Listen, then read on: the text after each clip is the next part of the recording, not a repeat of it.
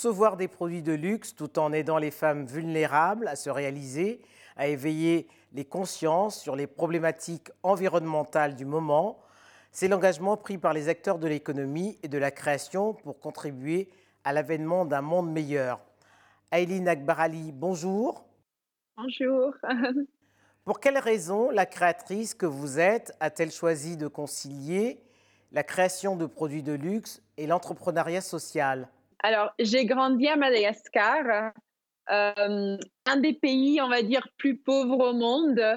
Euh, et euh, depuis un très jeune âge, j'ai toujours souffert cette pauvreté en troisième personne. Et j'ai jamais accepté cette différence entre les pauvres et les riches. Donc, je pensais pas que c'était normal. Euh, et donc depuis un très, hmm, euh, depuis que je suis super jeune, euh, j'ai toujours fait beaucoup beaucoup de social. J'ai toujours voulu beaucoup aider ma population, même si je suis italienne indienne, je me sens malgache.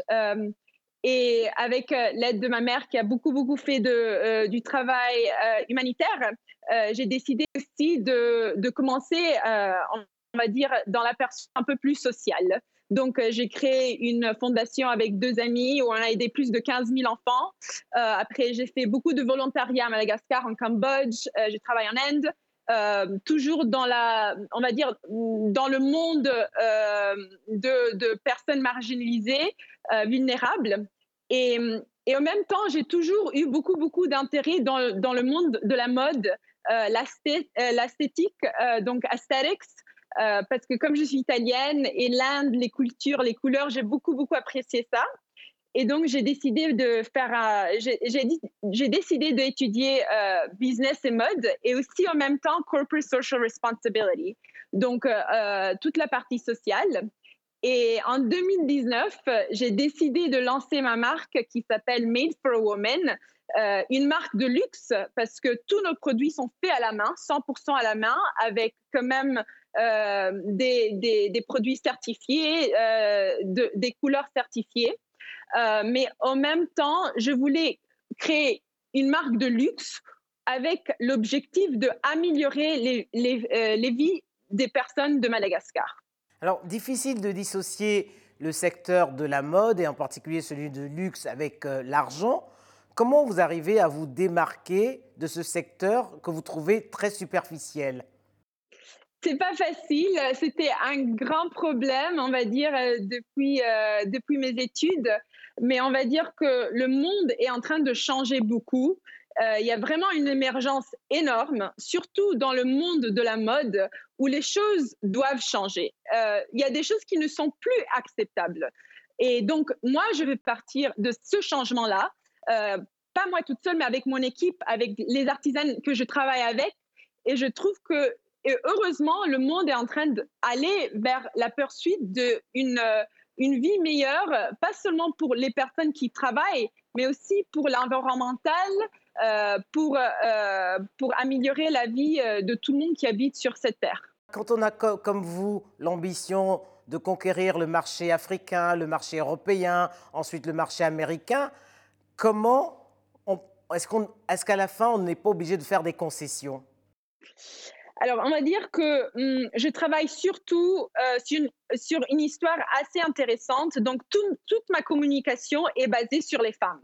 Donc, euh, on va dire first hand, c'est les femmes artisanes, euh, les prisonnières avec qui on travaille, les femmes handicap avec qui on travaille, les femmes qui, sont, qui ont des passés battus, de, de, donc, c'est elles qui font partie de la première rangée, on va dire, du brand, de la marque.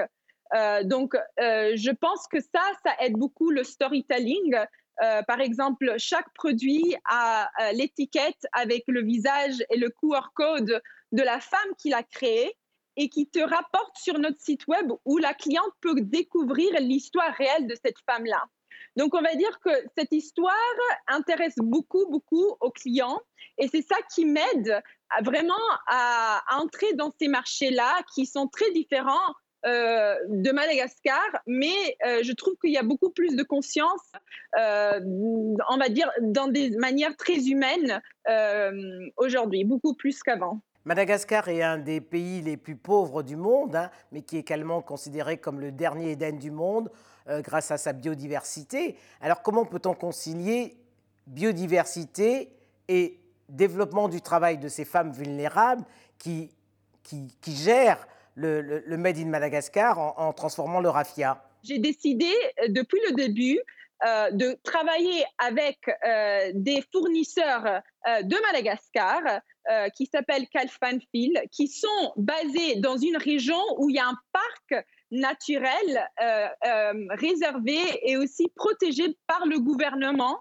Euh, et donc, on va dire que avec un ami qui a travaillé dans National Geographic, donc un freelance, on a créé ensemble un mini documentaire qui a été présenté cet été au Festival de Cannes dans, dans un événement gala, où on a démontré la filière transparente du début jusqu'à la fin. Donc, du moment que les gens vont dans la forêt à récupérer la raffia jusqu'au moment où la cliente reçoit le produit.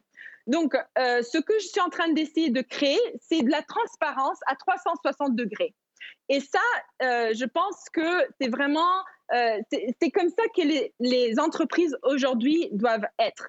démontrer la transparence, démontrer que l'objectif n'est pas seulement de perdre de l'argent.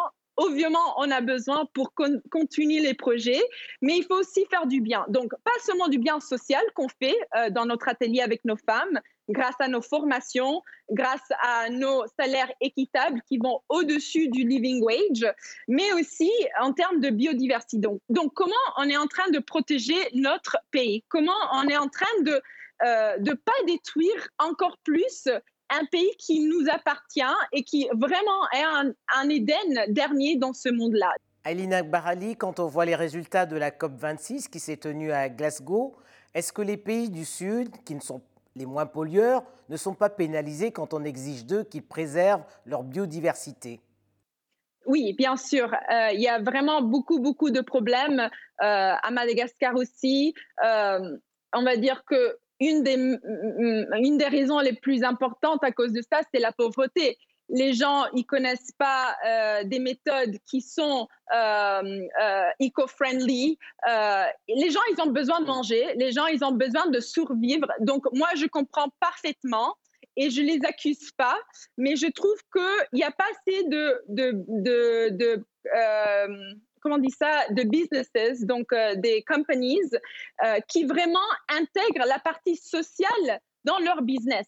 Parce qu'on peut vraiment faire du bien au même temps, on peut vraiment faire de l'argent. C'est deux choses qui peuvent vraiment être unies. Donc, euh, j'aimerais bien que Made for Women soit un modèle pour l'Afrique, pour le Madagascar, ou même pour le monde, qui euh, démontre que c'est possible. Donc, c'est possible de vivre dans un des pays les plus pauvres au monde, mais c'est aussi possible de protéger l'environnement et protéger les personnes qui travaillent derrière les produits. Et c'est possible. Et c'est ça qu'on fait chez Made for a Woman. On démontre ça. On, on mesure tout l'impact qu'on fait. On publie euh, dans notre site web un Sustainability Report chaque année qui démontre ça on, publie aussi les prix de chaque produit. Donc, 5% euh, va à les femmes, 10% va aux matières premières. Vraiment, montrer, démontrer la transparence, euh, euh, ça, te rapproche aux gens. ça, te donne de la vulnérabilité et c'est très difficile d'attaquer des gens qui veulent vraiment être honnêtes et veulent vraiment aider la société et, le, et on va dire le monde en général. Med for Women existe depuis trois ans. Qu'est-ce qui a changé dans la vie de ces femmes qui travaillent avec vous? Donc, alors les femmes avec qui je travaille sont dans des situations très très vulnérables. On va dire que euh, beaucoup beaucoup. Euh, euh, donc, on a créé une convention avec le ministère de la Population et euh, l'association de la première dame du pays, où on donne des cours de formation à ces femmes qui sont euh, qui ont dépassé euh, GBV survivors, donc des passés assez négatifs en termes de violence.